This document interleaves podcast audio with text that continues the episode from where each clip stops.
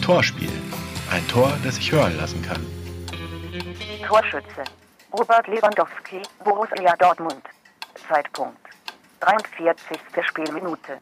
Zum Stande von 1 zu 2. Gegner. FSV Mainz 05.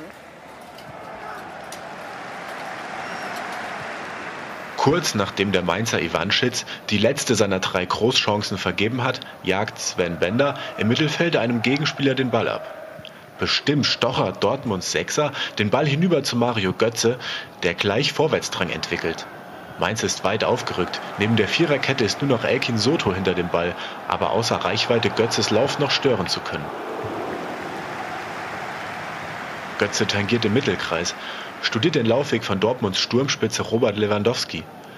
Da in der Mainzer Verteidigung Nicole Noweski pennt und den Ausputzer mimt, eröffnet sich eine geräumige Gasse, in die Götze den Ball sogleich spielt. Er schickt den Ball hoch, unterschätzt dabei etwas die Geschwindigkeit seines Mitspielers.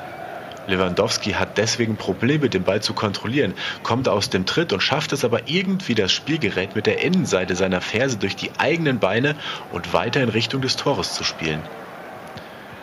Er stürmt mit großen Schritten auf Keeper Wettklo zu, der gute sieben Meter vor seiner Torlinie entfernt steht und dann noch weiter nach vorne stürzt, am Elfmeterpunkt innehält und der Dinge verharrt, die da folgen.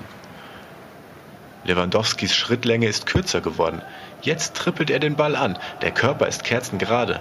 Er zieht die Arme nach hinten und löffelt seinen rechten Schuh unter den hüpfenden Ball. Der steigt schräg in die Luft, hat den höchsten Punkt noch nicht überschritten, da ist Keeper Wettklo schon überwunden. Nach dem Tor hebt Lewandowski seine rechte Hand hoch und spreizt Zeige und Mittelfinger von ihr ab.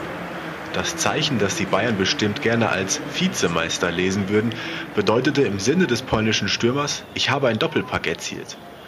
Zu diesem Zeitpunkt war das nicht unumstritten. Hatte Lewandowski in der elften Minute die Reus-Flanke, die zum 1:1 führte, noch berührt oder nicht? Das war mein Tor, machte Lewandowski nach dem Spiel deutlich. Er bekam recht und bejubelte nach dem Lupfer vollkommen legitim seinen dritten Bundesliga-Doppelpack in Folge. Stürmer sind Männer der Tat, nicht des Wortes. Sie müssen treffen, deshalb sagen Stürmer wenig.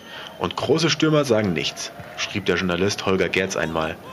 In welche Kategorie fällt dann Lewandowski, wenn er trifft und sogar noch darüber sprechen muss, damit es alle verstehen?